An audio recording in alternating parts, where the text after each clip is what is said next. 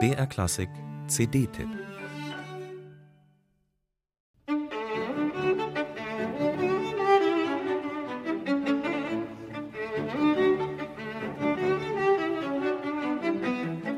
Mit unbändiger Energie stürzt sich Christian Tetzlaff auf das Rondo in Beethovens Violinkonzert. Im wiederkehrenden Refrain variiert er die Phrasierung spielerisch, damit es nicht langweilig wird. Und Robin Ticciati lässt sich am Pult des Deutschen Symphonieorchesters Berlin von Tetzlaffs Ausgelassenheit anstecken. Mit markanter Artikulation sorgt er für einen zeitgemäßen Beethoven-Sound. Im schier endlosen Kopfsatz gibt das Klopfmotiv der Pauke den Rhythmus vor. Tetzlaff und Ticciati wählen dafür ein durchaus gemäßigtes Marschtempo. Das Ergebnis ist absolut stimmig.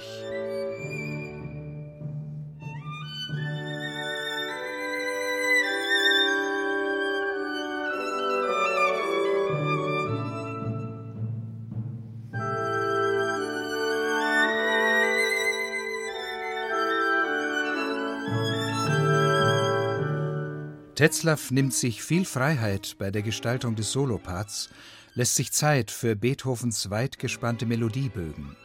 Trotzdem hält er die musikalische Entwicklung immer im Fluss, ein kleines Kunststück. Das gilt auch für den meditativen langsamen Satz, der für Tetzlaff den Charakter einer Prozession, einer Andacht hat. Im Vergleich zum symphonischen Diskurs im Kopfsatz gibt es sich hier ganz dem Gesang hin.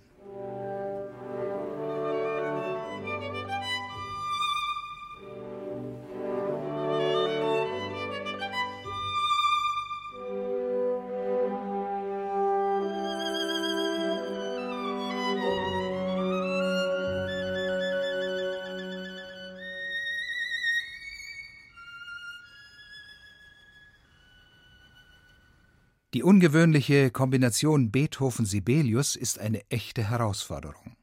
Prägnant arbeiten Ticciati und Tetzlaff die stilistischen Unterschiede heraus. Den Beginn des Sibelius-Konzerts lässt Ticciati wie aus dem Nichts entstehen, bevor er mächtige Klangwogen auftürmt. Das riesige Dynamikspektrum der Aufnahme hilft ihm dabei. Die Kontraste sind so stark, dass man beim Hören des Albums immer wieder mal am Lautstärkeregler drehen muss.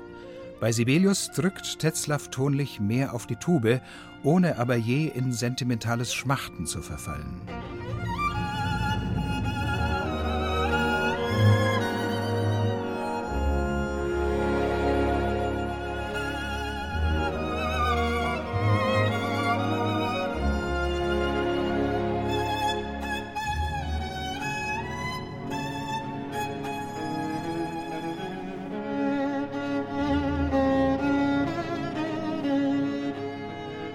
Keine Frage, Christian Tetzlaff hat vor dieser Neuaufnahme der beiden Standardwerke eine Metamorphose durchgemacht.